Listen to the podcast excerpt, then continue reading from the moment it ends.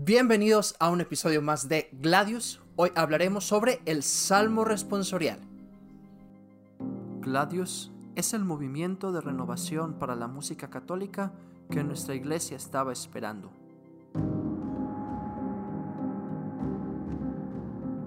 Formación litúrgica, musical y espiritual, repertorio, podcast, música sacra y litúrgica, canto gregoriano, órgano y música coral todo con el espíritu de la tradición y la frescura de los nuevos tiempos. Gladius es la espada del guerrero, del que lucha por su fe al canto de Viva Cristo Rey, como Ezequiel Huerta, el músico cristero. Bienvenido a Gladius con Fer Vázquez. Amigos, bienvenidos una vez más a este su podcast favorito de música litúrgica, Gladius. Yo soy Fer Vázquez y un gusto que estén con nosotros. El día de hoy retomamos nuestra serie sobre los cantos del propio de la misa y vamos a cerrar con el último de los cantos, probablemente uno de los más importantes, el Salmo responsorial. Antes de continuar, los invito una vez más a suscribirse a nuestro canal, estamos en YouTube, síguenos en Spotify, cualquier like o comentario que nos puedan dejar nos ayuda a crecer. Y recuerden que estamos en todas las redes sociales, Facebook, Instagram y TikTok como fer.gladiusmc. Con este episodio 40, ya vamos en el episodio 40, ni yo me lo creo, vamos a cerrar nuestra serie sobre los cantos del propio de la misa, hablando sobre el Salmo responsorial.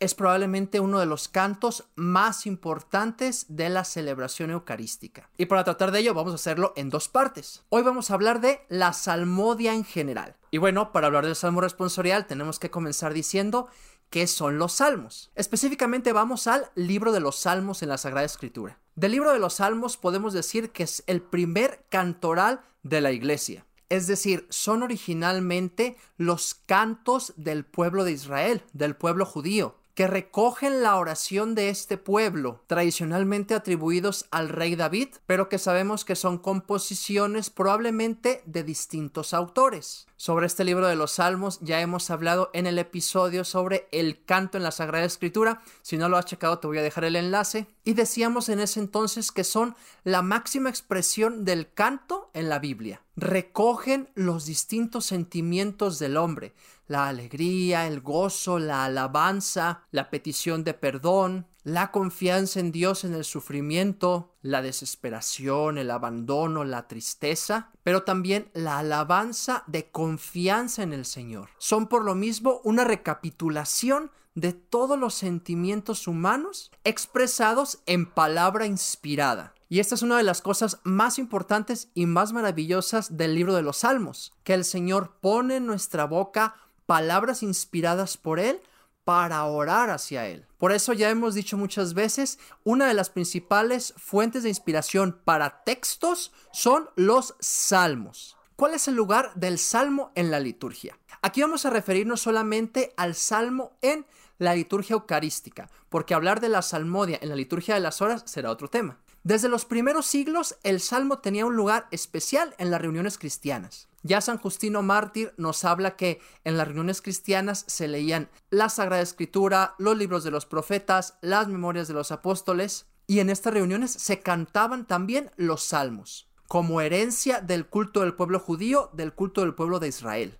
Eventualmente se fue consolidando la estructura lectura, canto de salmo. Ya para el siglo VI, cuando estaba consolidándose la Schola Cantorum, es decir, el ministerio coral en sí, con San Gregorio Magno, el lector subía al lugar designado a proclamar o cantar la lectura y una vez terminada la lectura, el mismo cantor cantaba el salmo, como una continuidad entre lectura proclamada o cantada en ocasiones y salmo. De esto hay un vestigio en la tercera lectura de la vigilia pascual, que nos narra la liberación del Éxodo y el cruce del Mar Rojo, en el cual la lectura termina diciendo, y entonces los israelitas cantaron este cántico al Señor, y prosigue el lector o salmista diciendo, cantemos al Señor, sublime es su victoria. Esto nos explica el sentido del salmo responsorial. Va unido a la lectura, es una extensión de la misma, una extensión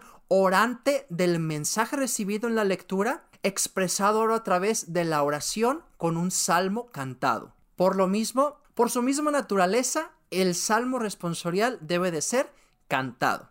Y esto se le llama salmodia, al canto de los salmos. ¿Y por qué digo por su misma naturaleza? Porque es su expresión. La expresión de un sentimiento tan profundo como el del salmo responsorial debe de hacerse enérgicamente, con una melodía, con música. Yo recuerdo que uno de mis maestros siempre nos decía, ustedes nunca en un cumpleaños recitarían las mañanitas. No dirían qué linda está la mañana y el aroma de las flores. No, la expresión jubilosa de celebrar un cumpleaños implica la necesidad de que las mañanitas son cantadas. Algo semejante sucede con el Salmo responsorial. Hay incluso antífonas que dicen, cantemos la grandeza del Señor. Y curiosamente las recitamos cuando estamos hablando de cantar. No, por naturaleza propia el Salmo siempre debe de ser cantado al menos el estribillo. Entiendo que hay algunas asambleas que probablemente estén limitadas en sus lectores, en sus salmistas y en donde sea más difícil cantarlo, pero siempre hay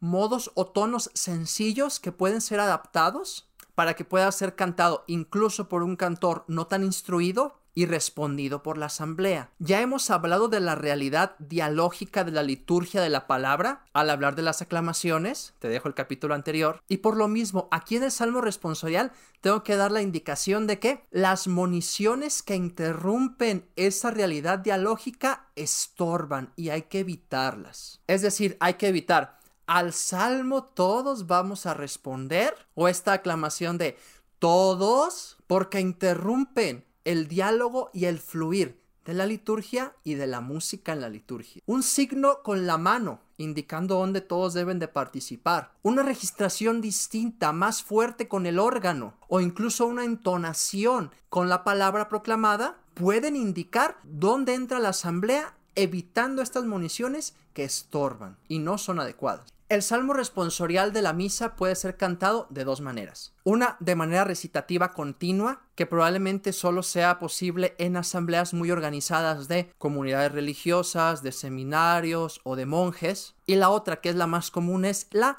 responsorial. Es decir, se toma un versículo del Salmo o alguna frase que exprese el sentido del mismo con relación a la lectura, a esta se le llamará antífona y esta será proclamada, cantada por el salmista, a lo cual la asamblea la responde y se va intercalando con las estrofas del salmo proclamadas por el solista. De ahí el nombre de salmo responsorial, porque la asamblea va respondiendo en el lugar adecuado. Un tema especial que nos puede ocupar muchísimo tiempo es cómo entonar el salmo. A mí me gusta distinguir en dos maneras. La primera es la salmodia gregoriana, es decir, la salmodia tradicional con los ocho tonos tomados del canto gregoriano, que pueden ser aplicadas a las antífonas y a las estrofas del mismo salmo, o lo que yo llamo la salmodia contemporánea, es decir, la composición de melodías con una estructura de música más contemporánea, de música sacra más contemporánea, aplicadas también a las antífonas y a los versos. Cada una de ellas tendrá sus ventajas o desventajas, pero las dos son muy apropiadas para cantar el salmo. De estas dos maneras de cantar el salmo hablaremos en el próximo episodio, así es que si no quieres perdértelo no olvides suscribirte, seguirnos en nuestro canal o estar atento al contenido que compartimos en las redes sociales Facebook, TikTok e Instagram. Recuerda suscribirte a nuestro boletín semanal en el cual recibirás cada viernes nuevo repertorio y material formativo para ti y para tus coros. Hoy hablamos de la salmodia en general, próxima semana hablaremos sobre las dos maneras de cantar el salmo.